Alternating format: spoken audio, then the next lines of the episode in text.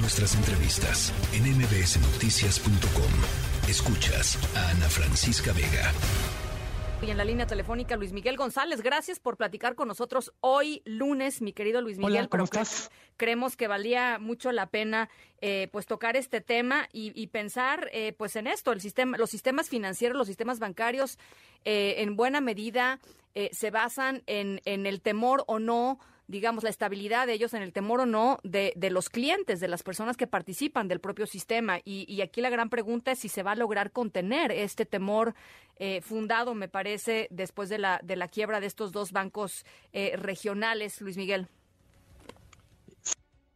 Muchas preguntas para meter en una sola caja. Bien dices tú, Ana Francisca. Eh, el primer tema es que salió mal. Y a partir de esta, de la respuesta que se dé esa pregunta, podemos revisar posibles respuestas.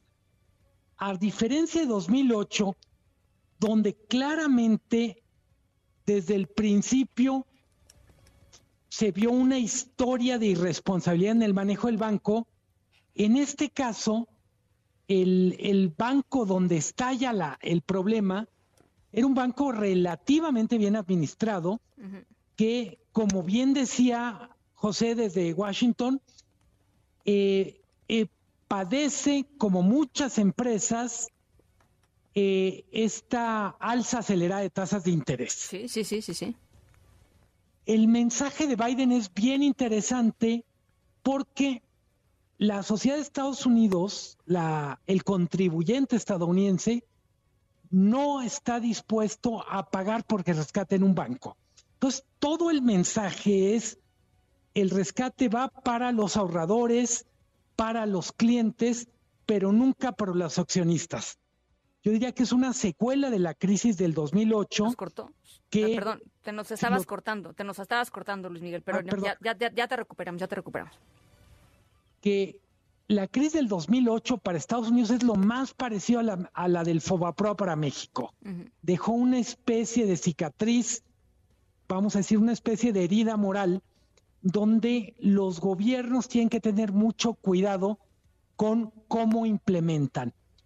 Eh, coincido con los próximos 48, las próximas 48 horas son clave para ver si se detuvo la hemorragia, si se detuvo el contagio, pero seguimos, insisto, con un problema que tiene que ver con para combatir la inflación, se puso en marcha una cabalgata de alza de tasas de interés que todavía no termina de ser asimilada en todos los efectos que va a traer. Ahora, eh, para, para México, ¿qué significa o potencialmente qué podría significar, digamos, que, que, esto eh, llegue a un nivel distinto o que, que suba en términos de su peligrosidad financiera? Tuvimos una probadita hoy con el movimiento del tipo de cambio. El, digamos, esta, vamos a decir, este tropezón del superpeso. ¿Por qué, ¿Por qué le pega al peso algo que está ocurriendo en Estados Unidos con un banco que ni siquiera tiene muchos negocios con México? Claro.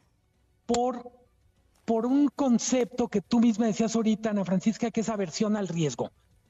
Cuando los inversionistas, los mercados, detectan que hay un problema, tratan de buscar refugio. Literalmente se usa la metáfora de protección frente a la tormenta. El peso, el superpeso, incluso algunos activos mexicanos pueden en determinadas circunstancias ser